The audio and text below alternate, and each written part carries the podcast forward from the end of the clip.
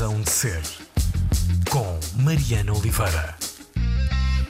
Razão de ser a começar agora na Antena 3, hoje uh, em ligação uh, remota até à Praça da Batalha no Porto.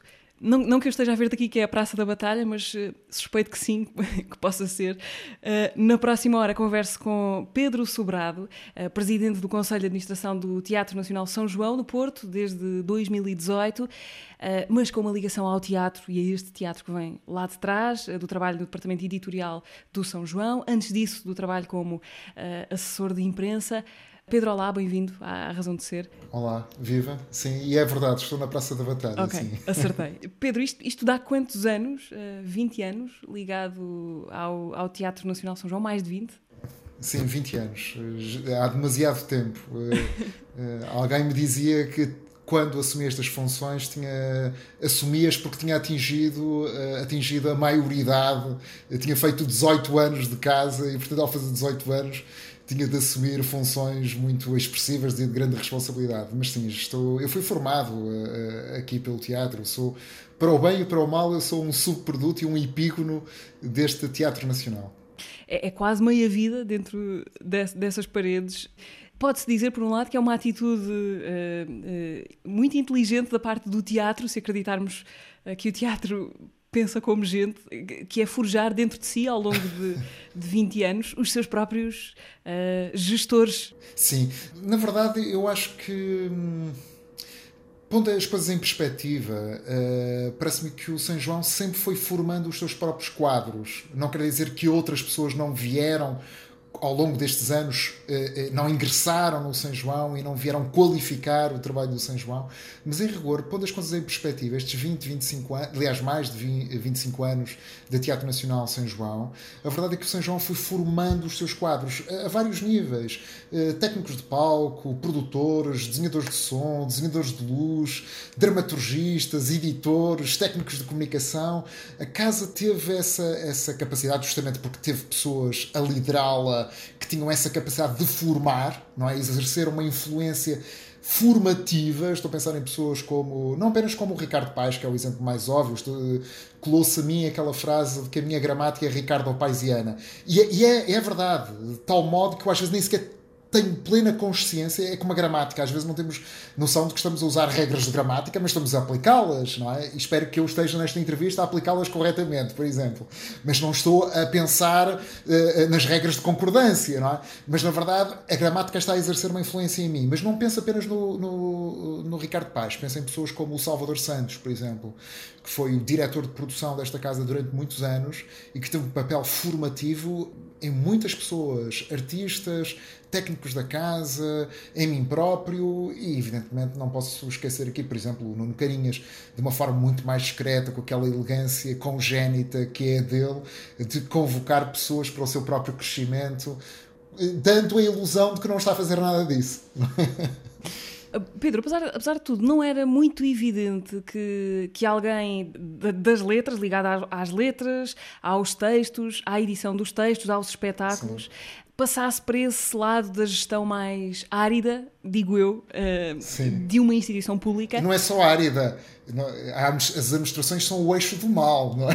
Publicamente. Tudo o que é bom. Eu, eu, brinco muito com o Nuno Cardoso, com o meu colega da direção artística. Não é? tudo, tudo que é bom provém da direção artística. Tudo, tudo que é cândido, impoluto e puro e edificante vem da direção artística. Tudo que é kafkiano, lamentável, nocivo, provém da administração. Mas sim, é verdade. Oh, oh, Mariana, desculpa, interrompia. Não, não, era, era isso mesmo que eu, que eu queria. Bom, se calhar antes de, de me pôr aqui a fazer suposições, faço a pergunta mais simples, que é o que é que faz um presidente do Conselho de Administração de um teatro nacional? É, é, é, muito pomposo, não é? Nós assumimos logo que alguma coisa que se chame presidente do Conselho de Administração parece que não tem nada a ver com a parte artística uh, da coisa. Presumo que não seja totalmente assim. Mas, bom, o, o que é que faz um presidente do, do Conselho de Administração de um Sim. teatro? Oh, Mariana, antes de mais, antes de, eu vou ganhar tempo, vamos deprimir os ouvintes eh, agora. vamos deprimir os ouvintes da Antena 3. Felizmente são, são ouvintes pouco dados, é, é, enfim, a instintos depressivos. Mas eh, antes de deprimir os ouvintes com um enunciado qualquer mais ou menos tosco sobre a minha função, eu acho que usou uma palavra certíssima, uma palavra pomposa. E, e uh, essa palavra, na verdade, eu reencontrei agora. Nós apresentámos recentemente a Castro, de António Ferreira, uma tragédia, é a primeira tragédia escrita em língua portuguesa e de tema português. É, também o Nuno Cardoso ensinou é, esse texto seminal da dramaturgia portuguesa e nós vamos, inclusive no mês de agosto, fazer uma carreira também com esse espetáculo. E a dada altura, Dom Afonso IV, salvaguardadas as devidas distâncias, evidentemente, o rei Dom Afonso IV diz isto. Eh, está a descrever-se a si próprio, no fundo a, a confrontar-se com a sua condição, e ele diz mais ou menos o seguinte: ele diz, ninguém é menos rei que quem tem reino. E a da altura usa a expressão: isto é uma servidão pomposa, um grande trabalho, uh, como é que ele diz? Um grande trabalho que aparece sob o nome de descanso. Isto é, é uma grande maçada, um grande transtorno que tem um nome de descanso, de privilégio. Agora, assim, na linguagem desembaraçada das redes sociais, diríamos um grande tacho. É? é isto, é, é, é, uma servidão pomposa, é uma servidão com, alguma, com algumas formalidades, com algumas solenidades, mas na verdade eu, eu vou dar uma descrição, se calhar um enunciado, uh, uh, e depois cá explico um bocadinho. Mas Presidente do Conselho de Administração, a meu ver, na minha ótica, isto não vem exatamente na lei, mas é aquilo que eu depreendo da Lei Orgânica de São João, uhum. é o responsável máximo pelo serviço a prestar ao projeto artístico e ao público. E este enunciado tem uma coisa, eh, tem um binómio. É aquele que preside e é aquele que serve. É, há também uma dimensão de serviço e serviço ao projeto artístico. Porque o Teatro São João, o Teatro Nacional São João, às vezes as pessoas queixam-se, e bem, de que estes organismos são organismos burocráticos, inclusive nós estamos sujeitos a, a, a todas as regras da contratação pública, um, um ordálio administrativo e burocrático. E as pessoas queixam-se muitas vezes que estas organizações, mesmo or, organismos culturais, têm uma dimensão burocrática e administrativa muito forte. Isso é verdade. Uh, e até essa dimensão devia ser um pouco aliviada e um pouco simplificada. Estamos de acordo a isso. Mas às vezes quando nós não somos burocráticos, ficam como que decepcionados ou aborrecidos. Na verdade, um teatro nacional é um teatro com autoridade. E quando digo autoridade, não, é um, não uso a palavra naquele sentido rançoso da autoridade do mestre-escola. Não é isso. É a autoridade, é aquilo que decorre de sermos autores. Somos autores. Somos autores de espetáculos, somos autores de programação, somos autores de comunicação, somos autores de edições. Nós hierarquizamos coisas, tomamos decisões, temos liberdade de ator. Um teatro nacional deve ter liberdade de ator. Agora, uh, indo deprimindo então os ouvintes, eu diria que o Presidente do Conselho de Administração é que, e é, evidentemente, é um elemento do Conselho de Administração e o nosso funcionamento no Conselho de Administração é muito colegial.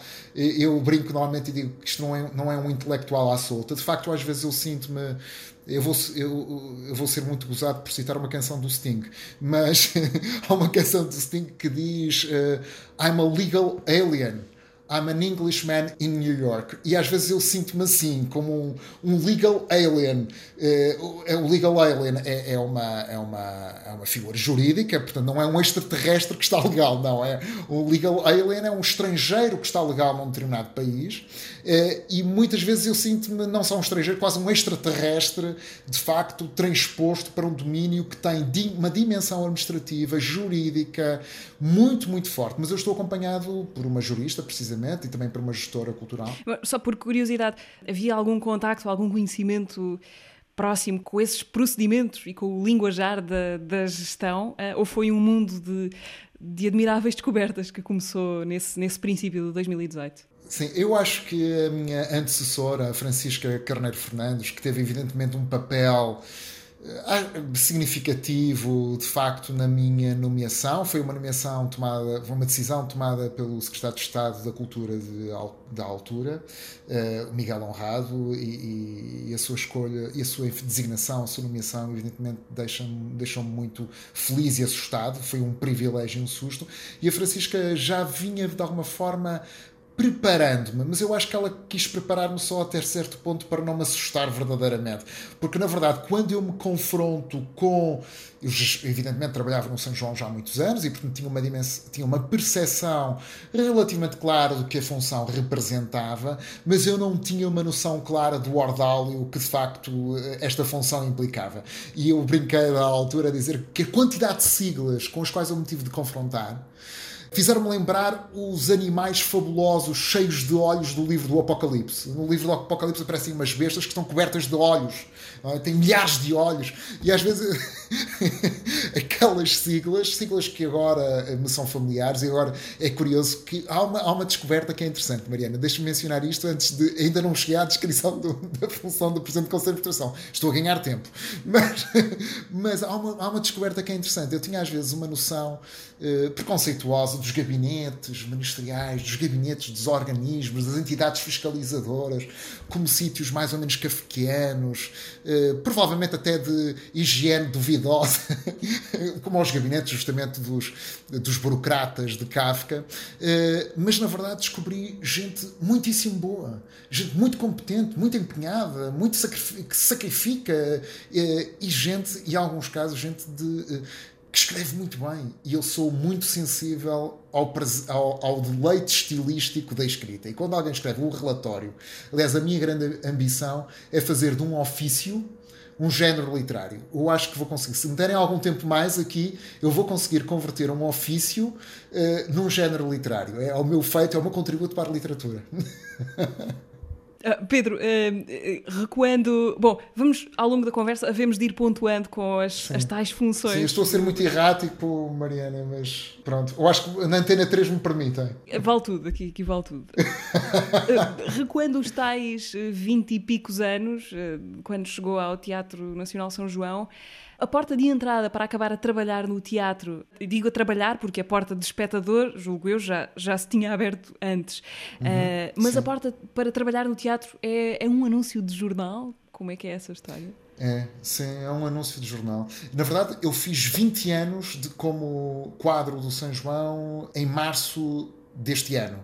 Uh, portanto, na altura em que o São João completou 100 anos e que também eclodiu a crise de, de saúde pública, não estabeleça uma relação causa e efeito entre a minha efeméride pessoal e esse acontecimento uh, nefasto, mas de facto foi um, um, anúncio no jornal que está, aliás, uh, a Mariana não o consegue ver, mas está ali na estante um anúncio que foi publicado no jornal público e eu na altura era, era docente, era, era assistente uh, universitário em Bragança, estava a começar uma obscura carreira académica uh, no Nordeste Transmontano, de que tenho saudades também, mas confrontei-me com aquele anúncio. De... Eu era espectador do São João, São João formou-me como espectador. Aqueles anos 90, meados dos anos 90, a última década, os últimos anos da década de 90 foram verdadeiramente entusiasmantes. O projeto de Teatro Nacional, aqui gizado pelo Ricardo Paes, que pensou este teatro da bilheteira, à porta dos artistas, do subpalco à teia, era um projeto eh, imensamente refrescante de todos os pontos de vista, quer do ponto de vista da comunicação pública, quer do ponto de vista das linguagens de cena. E portanto eu era, eu tornei-me espectador do São João em 95, 96 e portanto conhecia, não conhecia as pessoas, não conhecia o Ricardo Paes, conhecia o Ricardo Paes aqui numa entrevista, na sala onde estou a falar agora. Uh, mas uh, eu na altura recusei, uh, não, não, decidi não me candidatar e foi a minha namorada de, de então, hoje minha mulher, que insistiu muito para eu me candidatar ao lugar, porque o perfil de competências era de tal forma elevado que eu sentia que não estava à altura, que estava muito aquém. Aliás, hoje, quando leio, quando leio aquele anúncio que está ali naquela estante, eu sinto ainda que não consigo cumprir aqueles requisitos. Mas isso, isso a meu ver, é interessante, porque eh, uma coisa que pauta muito o São João, e acho que ainda faz parte da identidade do São João, é simultaneamente um grande grau de autoexigência, que foi uma coisa cultivada pelo Ricardo Paz nesses anos enquanto diretor, de uma exigência fortíssima e ao mesmo tempo de uma grande generosidade. E sinto que isto ainda pode ser uma marca das equipas do São João, das equipas técnicas. Sinto que, por exemplo, que as equipas de palco de São João cultivam ainda essa autoexigência fortíssima. Um, um, um maquinista, por exemplo, diz-me: se, se eu falho, é todo o espetáculo que fracassa. Portanto, ter esta noção tão aguda, tão consciente, tão clarividente disto, revela uma autoexigência enorme, mas também uma grande generosidade, que é a generosidade de formar pessoas. O São João formou-me como espectador, depois formou-me como assessor de imprensa, nunca tinha sido assessor de imprensa. Eh, fui muito ajudado, muito, na verdade, uma das pessoas também que exerceu uma grande, um papel formativo em mim. Coitado, ele não tem culpa nenhuma daquilo em que transformei, mas, mas foi o João Luís Pereira, que hoje é o responsável eh, pelo departamento de edições do teatro e, na verdade, eu vim desempenhar a função de assessor de imprensa, esse aprendiz de feiticeiro, uh, sem, sem saber nada, provavelmente, do ofício. Não é? Eu era formado em Ciências da Comunicação. Formou-se em Ciências da Comunicação na, na Universidade da, da Beira Interior, mas qual era a ideia? Era ser jornalista ou, ou não? Não, não, não, não. Eu, eu nunca tive. A dada altura decepcionei. Não foi decepcionar, por, por amor de Deus. É preciso. A profissão de jornalista tem uma grande nobreza e, aliás, eu sou daqueles que rezo pelos, pelos jornalistas e pelo jornalismo. Obrigado. É, é preciso rezar. É preciso, é preciso rezar pelo jornalismo, como repetidamente diz o António Guerreiro. E, na verdade, a minha ambição era académica, era, era teórica era de cultivar uma, uma constelação de autores que eu justamente descobri nos anos da universidade com professores que desempenharam também. Eu tenho, aliás, uma, eu tenho uma vocação. Há uma vocação que eu tenho, e a vocação que eu tenho é a vocação da admiração. O, o Álvaro de Campos diz uma coisa engraçada, ele diz num poema dele que em cada canto da sua alma há um altar a um Deus diferente eu não sou idólatra, mas em cada parede do, dos meus interiores, digamos assim, eh, há, há um póster a uma pessoa diferente. E, e eu tenho alguns pósteres de, de, de, professores, eh, de pessoas que de facto eh, exerceram uma grande influência sobre mim. Aliás, às vezes, quando eu estou a escrever um texto ou a produzir uma intervenção pública, às vezes inconscientemente estou a fazer um esforço por ainda escutar a voz deles, a prosódia, a respiração, o ritmo, a cadência frásica. E na verdade, a minha ambição era ambição académica, teórica. Eu queria fazer carreira académica. E, e acabei por renunciar à carreira académica justamente para vir trabalhar no São João e fazer aqui um dentro do São João e foi, acho que foi uma decisão acertadíssima. E eu agora brinco com os meus colegas que estão na universidade e cito muitas vezes um aforismo do Carlos Krause para me meter com eles, com um aforismo enigmático que diz mais ou menos isto. Qual é a diferença entre um professor universitário e um, uh, e um ciclope? É que um, um, um ciclope tem um olho e um professor universitário tem dois. É, é, é um, eu sei que é um pouco enigmático, mas é um aforismo que eu dedico aos meus queridos amigos da, da universidade.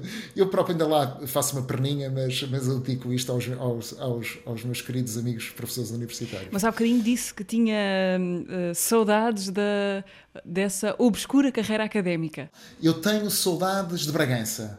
Eu tenho saudades de Bragança. Eh, eu tenho saudades. Na verdade, oh, Mariana, isto é um pouco cómico. Eu era professor lá de Teoria da Comunicação, Introdução ao Jornalismo e cadeiras ligadas à comunicação. E, na verdade, os telemóveis já se tinham, eh, de alguma forma, popularizado, difundido, mas eu não só não tinha telemóvel, não tinha, não tinha, não usava a minha conta de correio eletrónico, não tinha televisão e a minha ligação ao mundo exterior era feita por um minúsculo rádio Sony que eu usava nas minhas viagens, na, naquelas caminhonetas que se colojavam aflitivamente pela IP4 acima e IP4 abaixo.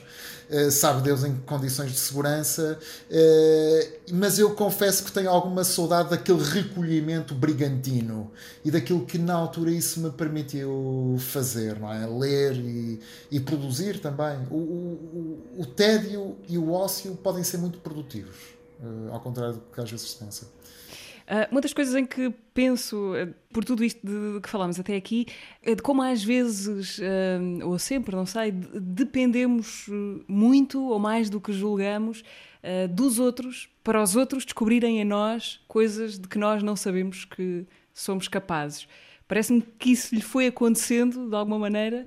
Isso, isso, isso, isso, não é uma angústia também, porque nesse caso ficamos a, a pensar na quantidade de coisas que deixamos de ser que podemos deixar de ser só porque não encontramos as pessoas certas pelo caminho que nos despertaram, acicataram isso.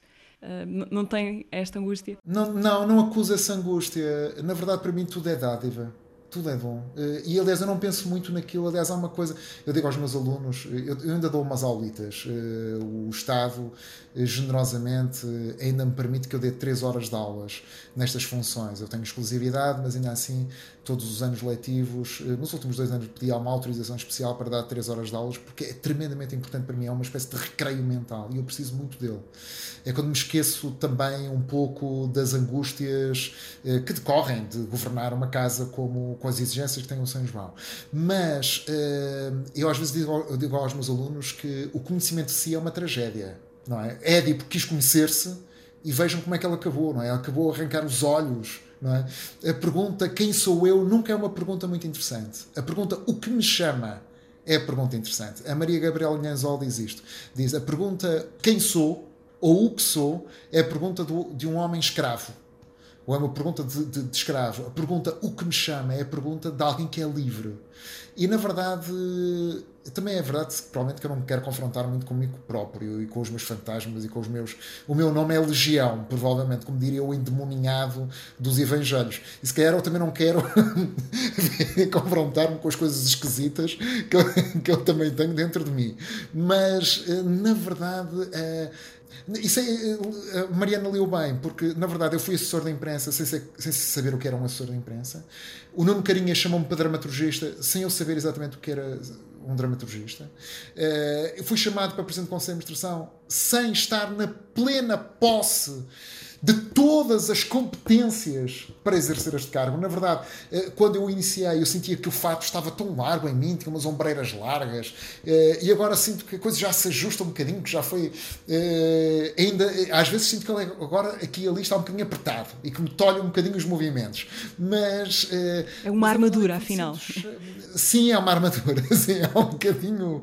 Às vezes é um bocadinho doloroso e, e pode deixar algumas marcas. Mas devo reconhecer que que, isso. As coisas que foram. Eu não, eu não, gosto de falar em termos de carreira, é um bocado pretencioso, eu não tenho carreira nenhuma.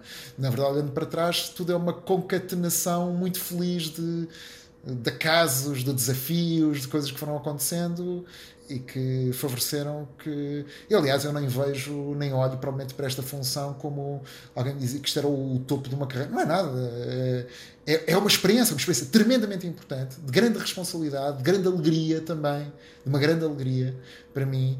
É, mas, é, mas é, uma, é, é uma experiência formativa, como, como outras foram. e, e Agora, eu devo dizer que nunca fui tão feliz quanto numa sala de ensaios. Quanto a isso, não, não há comparação possível. Pedro, vamos eh, parar aqui um bocadinho para ouvir música antes de, antes de falarmos sobre o centenário do São João e da pandemia que o cortou ao meio, uh, que é assunto que vamos precisar ganhar algum fogo para isso. E paramos para ouvir uma banda que, uh, que não é centenária, mas tem quase equivalência ao, ao estatuto. uh, vamos ouvir os Depeche Mode no álbum Music for the Masses. Os Depeche Mode tinham de estar nesta seleção de três, Pedro? Ah, sim, sim, sim, sim há, há, nós, somos muito cruéis com os nossos ídolos, não é? Nós torturamos os nossos ídolos com a nossa devoção. Aliás, as pessoas que têm, que têm fãs sabem que é assim. É, que é, os fãs são torturantes e são opressivos e a nossa devoção por vezes é um bocado opressiva e depois abandonamos os nossos ídolos sem dó e depois não tem e às vezes até nos rimos deles e rimos da devoção que lhes dedicamos no caso da Depeche Mode, uh, ainda há um póster, algures em mim, uh, para os Depeche Mode. Uh, foi a minha banda de adolescência, de facto, e eu não decorei estas canções, não, eu assimilei-as nos ossos, que é outra coisa. E decidi, enfim, recomendar esta, é uma, uma canção do primeiro álbum, não é o álbum, meu álbum preferido, mas é, é, foi o primeiro álbum que eu ouvi dos Depeche Mode e enfim, é uma canção que fala de amizade, de decepção. A letra é um pouco equívoca, fala também de evasão, termina com um apelo a olharmos o céu e as estrelas, mas na verdade ficamos com a sensação de que esse apelo é apenas uma forma de driblar um desgosto, uma, uma decepção terrível. Uh, enfim, é isto. Vamos ficar com os Depeche Mode, Never Let Me Down Again, por sugestão do Pedro Sobrado, na Razão de Ser da Antena 3.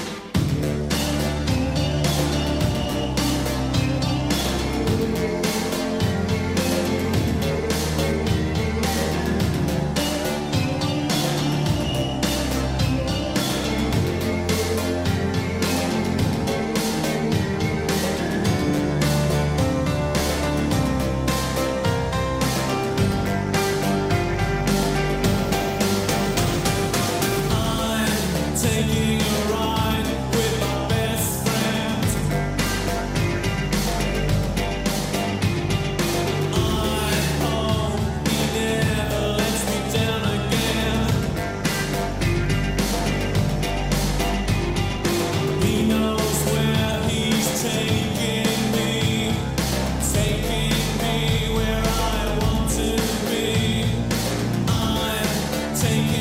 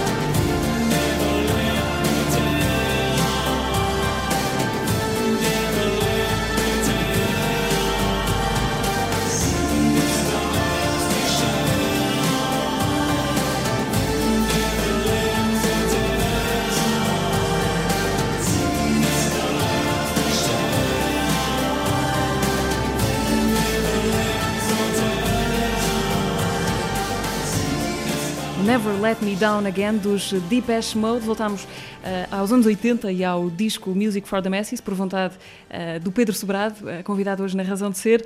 Um, Pedro, nós, nós combinámos antes desta conversa que eu não ia fazer sem aviso prévio aquelas perguntas de qual foi o espetáculo mais, ou um episódio que porque, claro, às vezes eh, de chofre é difícil pensarmos na resposta justa, e não vou fazer isso propriamente, mas vou pedir que, que façamos aqui uma marcha atrás, mas eu acho que é fácil, porque é para recuar até à noite uh, de 7 de março de, de 2020, uh, eh, deste ano. Parece já tão longínquo, não é? 7 de março. O Teatro Nacional São João fez 100 anos nesse, nesse dia, e nessa noite de, de comemoração assistimos à apresentação do, do Turismo Infinito, o espetáculo emblemático, voltou a cena nesse, nesse dia ou nesses dias.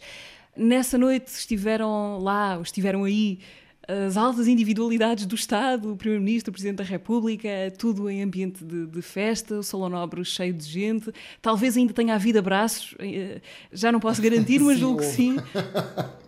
Não digo entre os altos dignatários do Estado, mas houve abraços, sim.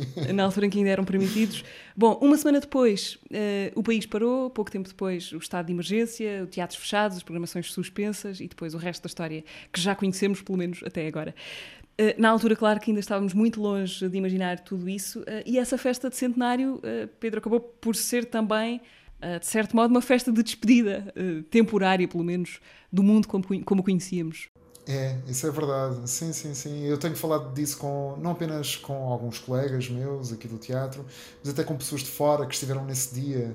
É, Lembro-me de alguém que dizia que sentia uma energia quase eletrizante no ar e, que tinha sido um, assim, um, um, último acontecimento emocional, como se estivéssemos de facto, sem saber, a despedir-nos do mundo, de um mundo que cessou naqueles dias, precisamente dois dias depois, aliás, no dia seguinte o, o, o Presidente da República eh, autoimposto uma quarentena, inclusive.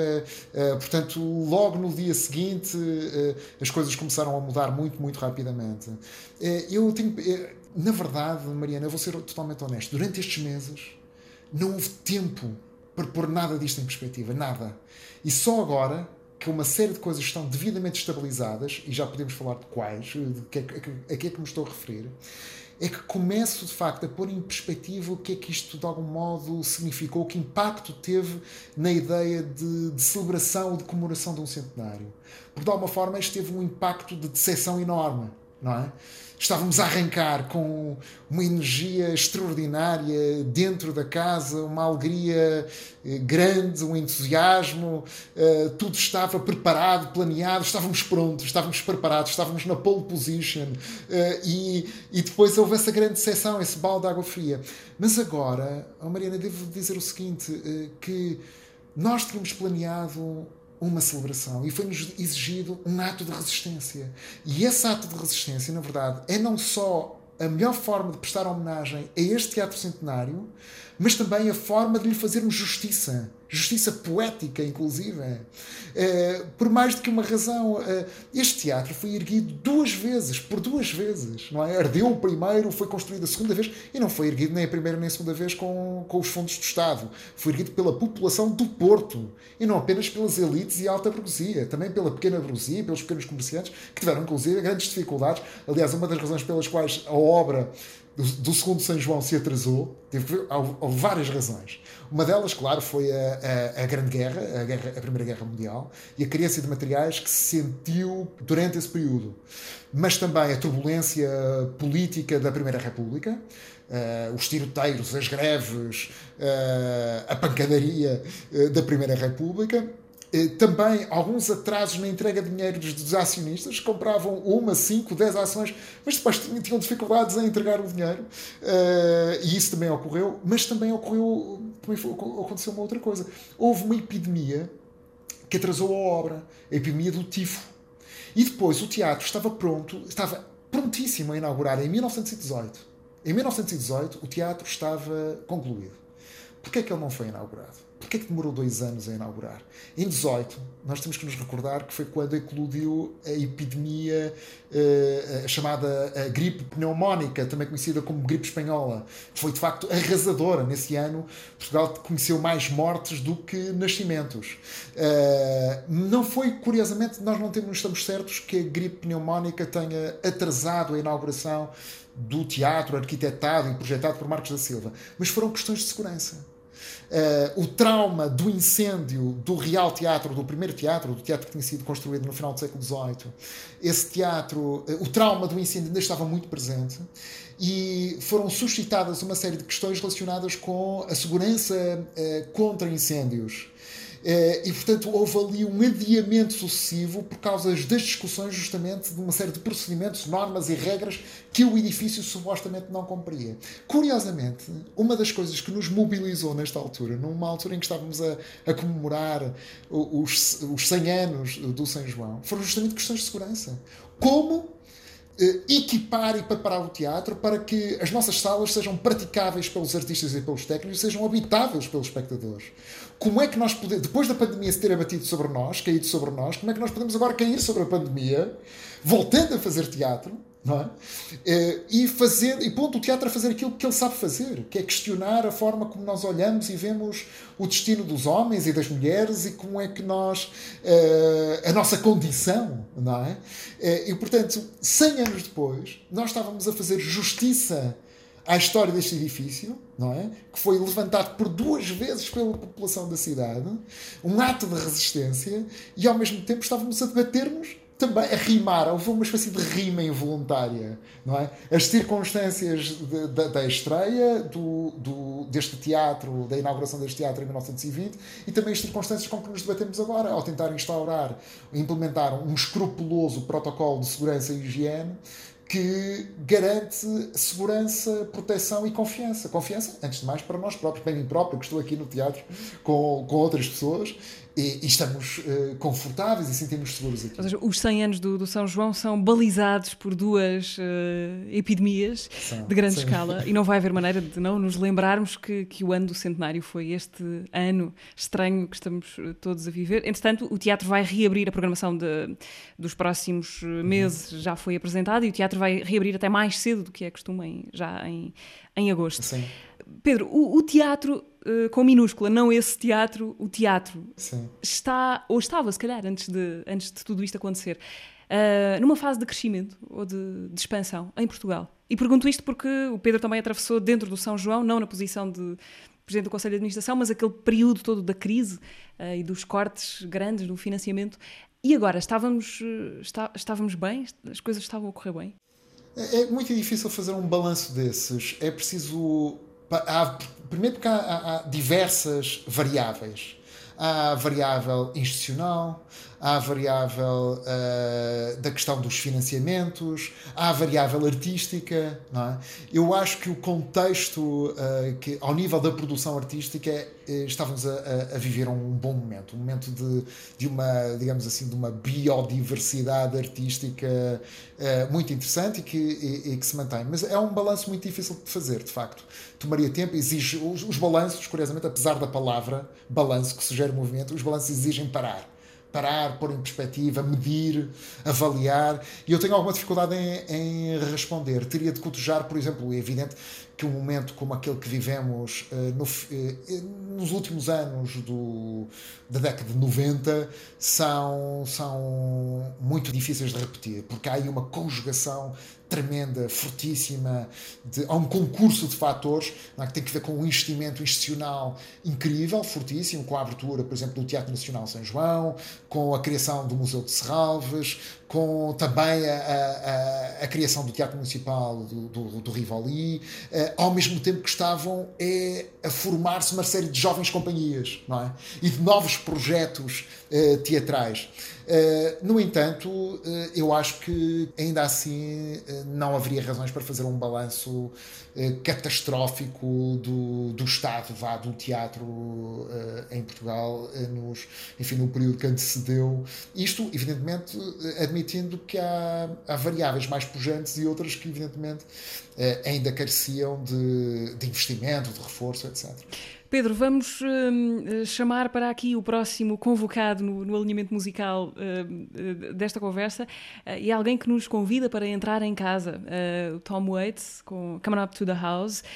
O que é que há nesta casa e, e nesta voz que o faz querer ouvir aqui o Tom Waits? Eu costumo, sim, eu costumo dizer que os meus songwriters preferidos são um profeta, que é o Nick Cave, um pregador, que é o Johnny Cash, e estou-me a esquecer do. Ah, e um sacerdote, um rabino, que é o Leonard Cohen e falta adicionar aqui ao profeta, ao rabino uh, e ao pregador um vagabundo, que é o Tom Waits. Uh, e este, esta canção é uma canção que, eh, enfim, eu acho extraordinária, mas uh, achei graça porque a canção é uma espécie de convite a abrirmos mão da nossa autoindulgência, da nossa autocomiseração. e tem um, diz uma coisa extraordinária que é desce da tua cruz, a madeira pode dar-nos jeito. E, e, enfim, achei graça a trazer um, esta canção, que também que foi o primeiro álbum uh, que eu ouvi assim mais uh, devotadamente de Tom Waits, o Mule Variations. Tom Waits agora na razão de ser e voltamos depois para a, para a parte final desta conversa com o Pedro Sobrado, presidente do Conselho de Administração do Teatro Nacional São João, hoje na razão de ser.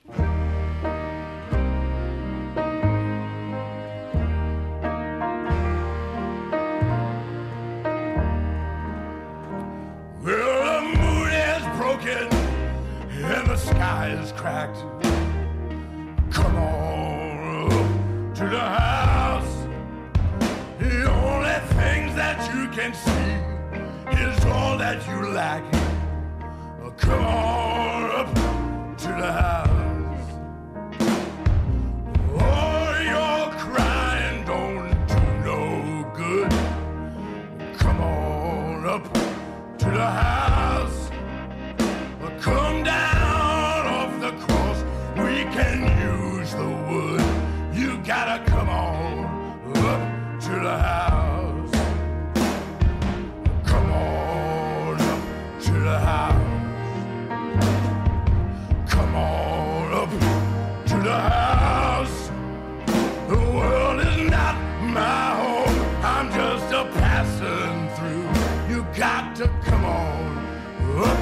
To the house.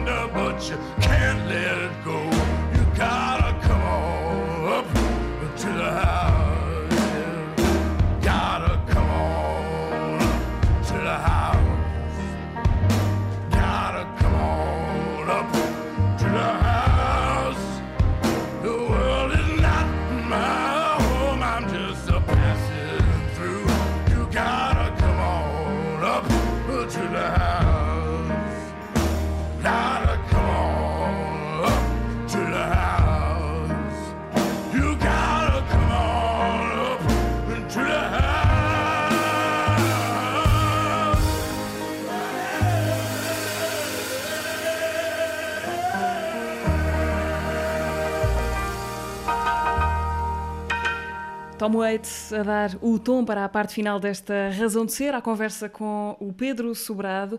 Ahm, Pedro, uma, eh, uma curiosidade com que eu imagino que já tenha levado muitas vezes ao longo da vida, mas, eh, mas, mas cá vai. Que é como é que é ter um irmão gêmeo que ainda por cima tem eh, funções públicas também, de variação, no caso. Sim. Eh, é coisa que, que- se presta a muitos equívocos ou não? presta-se a imensos equívocos. Ainda por cima porque nós somos bastante parecidos. Eh, agora estamos um. Enfim, há momentos em que parece que, que divergimos fisionomicamente e, e depois há momentos em que convergimos, eh, mas sim, suscita toda a sorte de equívocos. Aliás, ainda recentemente o meu irmão deu uma entrevista e o, e o que aparecia no, na edição online de um jornal nacional era a minha fotografia. Portanto, até este tipo de coisas eh, sucede. E, evidentemente, pessoas que ficam muito melindradas e muito magoadas porque eh, eu tive uma atitude snob, ignorei-as e, e- e vice-versa. No entanto, nós somos muito. É verdade que nós estamos agora, os dois, a operar no âmbito da cultura. Eh, Eu não digo que fosse uma inevitabilidade, não era. Eh, Eu tenho a sensação de que talvez fosse uma inevitabilidade nós lecionarmos, darmos aulas. E hoje ambos damos aulas, poucas, é verdade, porque as funções não permitem dar muitas, mas, eh, mas nós temos uma grande paixão pela partilha. Mas nós somos muito diferentes. Eu costumo brincar e dizer assim: que é, eu olho para um rio e, e cito aquela máxima milenar de Heraclito: tudo flui. Não nos banhamos duas vezes na- no mesmo rio. E o meu irmão olha para o mesmo rio e projeta imediatamente uma barragem. Mas isto é, mas isto é uma brincadeira, porque na verdade nem ele é destituído de uma dimensão contemplativa, nem eu sou também completamente destituído de toda a capacidade de ação e de realização. Eh, mas na verdade há- há- temos, eh, temos eh, temperamentos e eh, eh, diferentes. Agora, ele é um dínamo, é um, tem uma capacidade de realização muito rara, uma agilidade que eu devo dizer que nunca conheci em ninguém, que nunca eh, encontrei em ninguém, e ao mesmo tempo que tem um coração imensamente generoso. No entanto, de- devo dizer que temos também uma irmã, uma irmã mais velha, seis anos mais velha do que nós, e, e essa sim é melhor do que nós os dois juntos, Eh, digo inequivocamente. E não há nenhuma história daquelas muito arriscadas em que ah, vai um em substituição do outro fazer-se passar. Não, não, Mariana, adoraria ter esta história para contar, mas nós somos destituídos de talento, destituídos de imaginação. Eu lembro-me que eu tinha tido uma nota extraordinária eh, numa disciplina, eh, veja lá, de, de estatística, credo. Eh, as ciências sociais têm estas coisas. Eh, e o meu irmão eh, teve de fazer exame a essa disciplina e ele, para melhorar a nota. E ele passou o verão a trabalhar sobre aquilo porque tinha que ser ele a fazer. Evidentemente, nem sequer se colocou a possibilidade de eu o, ir substituir numa, num exame de, de estatística. Mas nós temos muito pouco talento para estas coisas. Eh, na verdade, é uma coisa. É, é- nascemos assim, gêmeos. Estamos juntos desde o princípio do mundo, como eu gosto de dizer. E como nunca, nunca foi diferente, não é? Talvez nunca nos tenham ocorrido essas. essas maroteiras, esses jogos, essas, esse- esses jogos de duplicidade que, em que, aparentemente, que aparentemente alguns gêmeos cultivam. Nós não temos esse talento. Pedro, a infância passada no Porto ah, foi passada no Porto, não é? Sim. É, nos subúrbios do Porto, em rigor. Eu sou um suburbano. Eh, nasci no Porto, mas os meus pais, muito cedo, eh, construíram uma casa numa localidadezinha do município da Maia, chamada Águas Santas, e portanto eu sou um suburbano. Eh, apanhava o- o- um autocarro dos STCP o número era 95 para vir à baixa. E, demorava uma hora, uma hora e meia. Aliás, a, a, a minha grande. Eu admito que, que o tempo que eu esperava pelo 95 em Águas Santas cultivou a fé em mim. Eu sou um homem de fé. Eu sei que, que pode, a todo momento, pode chegar um querubim. Um querubim pode-me aparecer neste momento, porque 95, a eu esperava tanto tempo, que quando ele aparecia era como uma aparição de um anjo, de um querubim com uma espada flamejante. Portanto, uh, há, coisas, há coisas boas na minha, na minha experiência suburbana os STCP a fazer muito pela fé dos homens. Uh, Pedro, e essa, essa infância tinha alguma coisa, essa infância, enfim, e adolescência, por aí adiante, tinha alguma, teve alguma coisa a ver com teatro e com palavras?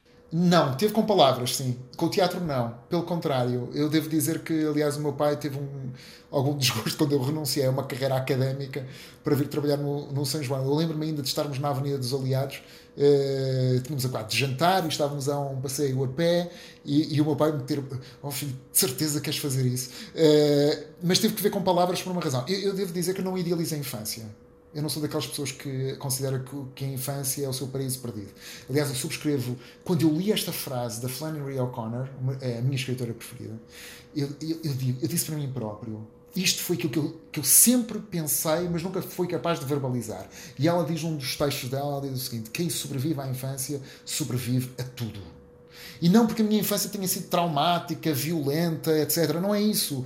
É que há tantas coisas, tantas obrigações e constrangimentos que nos estão opacos e incompreensíveis ditados escolares, camisolas que picam, horas de deitar, coisas que se tem que comer e que, que são uh, completamente incompreensíveis. Uh, Uh, o mundo dos adultos está de tal forma repleto de mistérios e coisas, mistérios que não são fascinantes, mistérios destituídos de, de fascínio, que, que emanciparmos-nos dessas coisas é, é, é, uma grande vitória. Portanto, e aliás, eu descobri a arte pela arte uh, num colégio de Rio Tinto.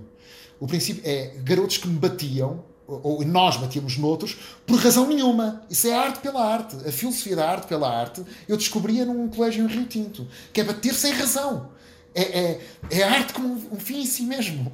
É? Portanto, sobreviver a isso dá-nos ferramentas para sobreviver a muitas coisas. Mas há uma experiência, essa sim, que é verdadeiramente a experiência marcante da nossa, da nossa infância, e digo nossa porque certamente é, é comum aos meus irmãos, que foi a conversão dos meus pais numa igreja batista. E eu digo muitas vezes, até digo aos meus alunos, porque eu tenho uma bizarria que a Universidade de Lusófona tolera eh, candidamente. Eu tenho um, um, uma disciplina de literatura dramática e Bíblia, em que faço o cotejo eh, de textos eh, dramáticos com textos sagrados, para eh, percebermos, enfim, a a presença multiforme das escrituras na literatura dramática, que vai desde a paráfrase, por exemplo, num texto vicentino, até a alusão mais recôndita, sei lá, num, num texto de, de, de Georg Buchner, por exemplo. Uh, e essa conversão teve, um, teve uma alteração, implicou uma alteração de hábitos muito forte em casa, na família, e trouxe uma coisa que na verdade me salvou a infância, a minha infância suburbana, e salvou, salvou-me a mim próprio, e não me refiro sequer à alma, refiro-me à sensibilidade, que foi a leitura da Bíblia. A leitura de um texto poderosíssimo, uh, de um texto que de facto tem uma, uma força incomensurável, gravitacional na produção simbólica ocidental, e eu devo dizer que aqueles textos foram o meu contacto com a consolação e com a beleza numa infância suburbana e muito desinteressante. E, portanto, sim, desse ponto de vista, há aí um acontecimento re relevante, e isso foi muito importante para mim, inclusive, eh, agora, como investigador académico, como professor. A vida continua o seu ciclo e nestes dias em que conversamos, Pedro, está há poucos dias de reincidir na, na paternidade. Um, é mais Sim. difícil ser eh, pai ou presidente do Conselho de Administração do, do São João? uh, É, é, é, a comparação não faz sentido, eu sei. Não, não, não, é uma, não, não, não, não, faz, faz. Até porque quando eu fui para pela primeira vez, as duas coisas coincidiram. O meu filho, eu tomei posse a 9 de fevereiro e o meu filho nasceu a 23 de fevereiro. Portanto, foi a tempestade perfeita para mim. Mas é daquelas coisas que eu precisaria de facto de tempo para ponderar na pergunta. A pergunta é mesmo é, é boa e, e deveria fazer-me pensar. É, mas pai é, uma, é de facto uma, uma grande descoberta. Agora, o, o meu Benjamin é um é overwhelming. Atenção, estamos a falar de um, eh, de um, de um garoto que é de uma. De uma do- que tem uma, uma energia e uma pujança eh, bastante. Portanto, eu quando venho para o São João, às vezes digo isto: venho para o São João descansar. Porque já estou, estou estafado, bato, bato a porta de casa e respiro, posso respirar fundo. Não é? Por exemplo, não seria possível estar a gravar esta entrevista em casa. não é? Teríamos de, de interromper sistemáticas vezes. Mas, mas, entretanto, nós vamos batizar, batizar, eh, não vamos batizar eh, propriamente, mas vamos atribuir o nome Rafael ao segundo, na expectativa de que venha um anjo. Mas não um anjo dos SCCP. Não, que venha mesmo um anjo agora apaziguar-nos a existência. De, a nossa existência parental. Pedro, uh, mesmo para terminar, um, se há bocadinho ouvimos o, o Tom Waits, uh, vamos acabar agora com outra voz masculina, marcante da música popular. Vamos escutar o Johnny Cash uh, e a canção The Man Who Couldn't Cry. Tal como não indica uma canção sobre um homem que não, que não consegue chorar. é uma história sobre um homem a quem acontecem as maiores desgraças, que assiste às maiores barbaridades. Um, e que ainda assim não consegue chorar. Uh, isto é uma tragédia? É, é uma tragicomédia, em rigor, que é o grande género literário dramático, a meu ver, uh, do século XX, olhando, por exemplo, para as peças de Samuel Beckett, uh, que são tragicomédias, não é? Fazem-nos rir e fazem chorar. E nesta canção, nós temos duas hipóteses, hipóteses que é chorar ou rir. Nós rimos se quisermos, mas se pudermos, devemos chorar. O que é extraordinário nesta canção? A canção não é do Johnny Cash, a canção é do pai do uh, Ruffles Wainwright, uh, mas a canção é, uma, é, cómica, é divertida. E na voz do Johnny, Johnny Cash uh, torna-se uma parábola com força bíblica. É, é, incrível uh, uh, uh, o modo como, como a canção ganha força. Não é uma grande canção, mas é uma grande parábola. De facto, num homem acontece uma sucessão de enormidades e que não consegue chorar, e depois, quando os teólogos, os cientistas e os psicólogos o dão como uma besta insensível, remetem-no para um hospício onde ele aprende a jogar xadrez e depois ele chora de cada vez que, que chove. Até que há um dia que, biblicamente, muito biblicamente, chove 40 dias e 40 noites. Bom, uh, e, bom não, não vale a pena contar o, o, desfecho, não é? Uh, os ouvintes da Antena 3 terão a oportunidade de acompanhar. Deixa-me uh, deixa só dizer, Mariana, uma coisa. A palavra carisma foi inventada para o Johnny Cash. A palavra carisma esperou durante séculos para que Johnny Cash nascesse e se aplicasse. É como nós, nós dizemos, a Mariana dirá, eu realizo-me na rádio, a fazer rádio, não é? Ou direi assim candidamente para comover os meus familiares que eu realizo-me como pai. É? Mas a palavra carisma realizou-se quando, quando Johnny Cash começou a, a, compor e a cantar. Portanto, é, é um momento, de, de, é um momento solene este, depois das de disparates que eu, que, eu, que eu estive a dizer durante esta hora. Ficamos então com o Homem Carisma no final desta, desta conversa e a história do homem que não conseguia chorar.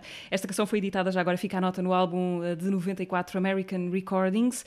Pedro, muito obrigada por esta conversa. Obrigado, Espero que eu, corra tudo bem com a expansão familiar uh, que está para breve, Obrigado. que o Rafael seja de facto uh, angelical.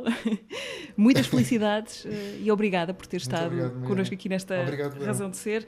Pedro Sobrado, presidente do Conselho de Administração do Teatro Nacional São João, um, foi o convidado de hoje na Razão de Ser. Podem voltar a ouvir tudo em podcast.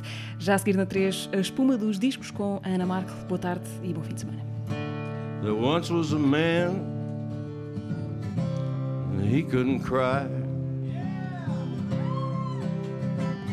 Hadn't cried for years and for years. Napalm babies, movie love stories, for instance, could not produce tears.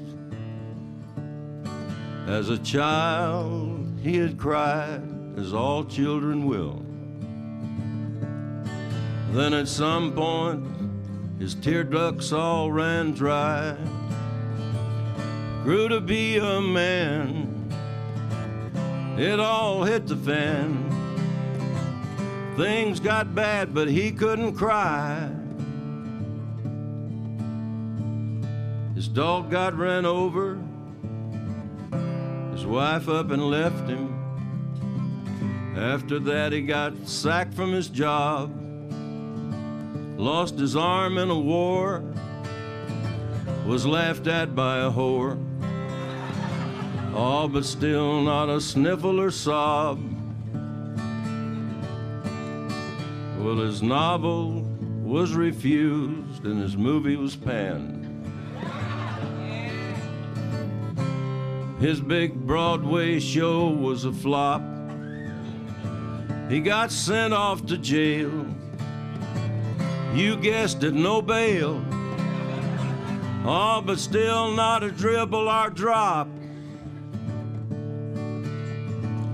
In jail, he was beaten, bullied, and buggered, and made to make license plates. Water and bread was all he was fed.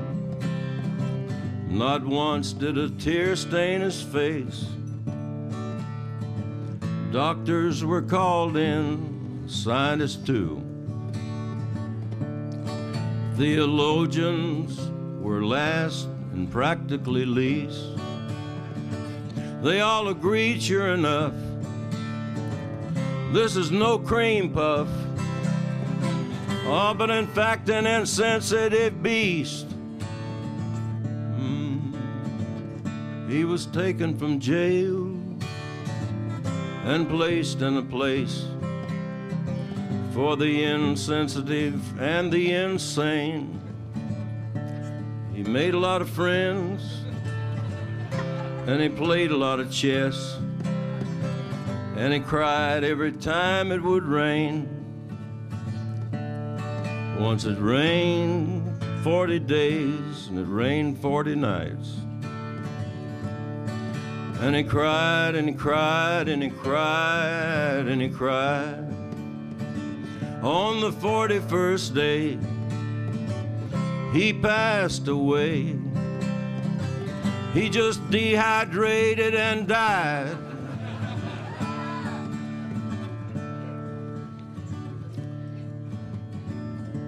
He went up to heaven, located his dog. After that, he rejoined his arm. Below all the critics, they took it all back. Cancer robbed the whore of her charm. His ex wife died of stretch marks. His ex employer went broke. The theologians were finally found out, right down to the ground. The jailhouse burnt down, and the earth suffered perpetual drought.